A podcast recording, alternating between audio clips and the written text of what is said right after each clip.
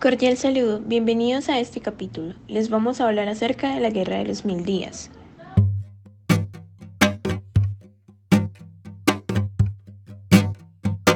El 17 de octubre de 1899, hace más de 120 años, se dio el conflicto bélico declarado más devastador de la historia de Colombia. Una guerra que, dicho sea de paso, no duró exactamente mil días, sino en realidad 1130 aproximadamente terminó el 21 de noviembre de 1902, pero ciertamente, por cuestiones de dramatismo histórico, es más sonoro tenerle ese nombre de Mil Días. ¿Dónde estalló? Estalló en el departamento de Santander y aunque el llamamiento a las armas era a nivel nacional, el conflicto se centró en su etapa inicial en esta región. Tradicionalmente fortín del liberalismo radical en el siglo XIX, después se regará como pólvora por el resto del país. ¿Quiénes fueron los actores? Como ha sido tradición en la historia colombiana, el protagonismo de este conflicto bélico se lo llevan los dos partidos políticos tradicionales, liberal y conservador, quienes a su vez, como también ha sido tradicional, se encontraban divididos en facciones, algunas más radicales que otras, liberales en las ramas tradicional, moderados y belicistas, radicales, conservadores en históricos, azules moderados y hasta con ciertos tintes liberales, y nacionalistas, azules retardados al extremo.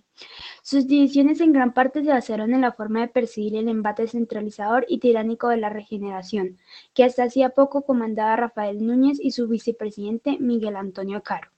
Asimismo, también se basaban en la forma de asumir las riendas de un Estado pobre, con un fuerte problema de concentración de la tierra y de la riqueza, y cuya economía se basaba en el modelo de exportaciones agrícolas. El café ya era el producto insignia. Además, una incipiente industria y una clase trabajadora en condiciones cada vez más precarias. ¿Por qué estalló la Guerra de los Mil Días? La facción belicista del Partido Liberal se declaró en rebelión contra el gobierno conservador, a la cabeza de Manuel Antonio San Clemente y su vicepresidente José Manuel Marroquín. Sus razones venían de antes y se enmarcaban en la Guerra Civil de 1895 y en el feudo electoral de las elecciones de 1897, que dejaron a los liberales fuera de cualquier participación política. Era claro que se vivía un momento en el que el gobierno de la regeneración buscaba el cierre de espacios de participación al partido contrario y en todos los ámbitos de la sociedad. A esto también contribuiría la Iglesia Católica, ama y señora de la espiritualidad nacional. La política no oficial, pero sí aplicada, era el exterminio o el exilio del liberalismo y sus representantes. Ante estas razones, este sector del liberalismo veía muy probable ganar una contienda que permitiera, entre otras cosas, la aplicación de las necesarias reformas económicas y sociales que necesitaba el país. A estos hechos se sumaba una economía en crisis, gracias a la baja de los precios del café a nivel mundial, que se tradujo en cargas impositivas al interior del país y que contribuyeron al descontento que dio como resultado el estallido de la guerra. El desastre de la guerra se dio durante la batalla de Palo Negro, cerca a donde hoy queda el aeropuerto de Bucaramanga, donde ambos ejércitos se enfrentaron entre el 11 y el 26 de mayo del 1900. 15 días de guerra interrumpida, sin tregua ni cese al fuego, que dejó las escenas bélicas más dantescas de la contienda y la derrota liberal en ese campo de batalla. 4.300 bajas entre muertos y heridos de ambos bandos. A partir de ahí, el curso de la guerra cambió irremediablemente. Las acciones se extendieron a buena parte del país a partir de una guerra de guerrillas liberales y conservadoras, con incursiones cortas pero importantes y que se prolongaron por dos años más inunde sangre permanente del país y la agudización de la crisis económica. Tratados de Neerlandia y Wisconsin en la Guerra de los Mil Días.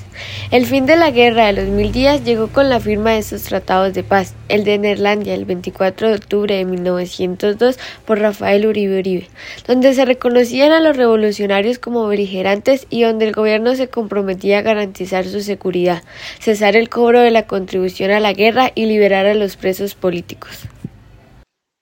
Más de tres años de conflicto bélico dejó una economía completamente devastada, una moneda desvalorizada, la infraestructura del país en cenizas. Algunos autores hablan de entre 80 y 100 mil muertos en una población que no llega a los 4 millones de habitantes. Otros autores son menos fatalistas y hablan de máximo 11 mil. No se ha establecido una cifra real, Hoyos profundos entre sus habitantes que si bien durante 30 años no se expresaron en forma de una guerra civil como las del siglo XIX, sí estallaría a partir de los, de años 30 con el fin de la hegemonía conservadora. Y para rematar, la pérdida del Estado de Panamá en 1903, con colaboración de Estados Unidos, aquel que había sido el gerente de la paz en el buque de Wisconsin. Infortunadamente, a medida que transcurren los años, el interés por un conflicto que dio hace tanto tiempo va desapareciendo ante el embate de los dramáticos hechos que siempre salpican el acontecer nacional.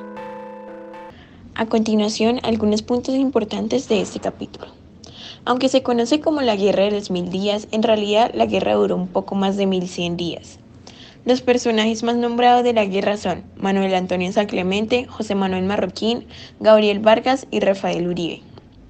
El final de la guerra termina con la victoria conservadora que crea la hegemonía conservadora. Tras la guerra, la nación quedó devastada económicamente, con un saldo de más de 100.000 muertos y la desaparición del Partido Nacional.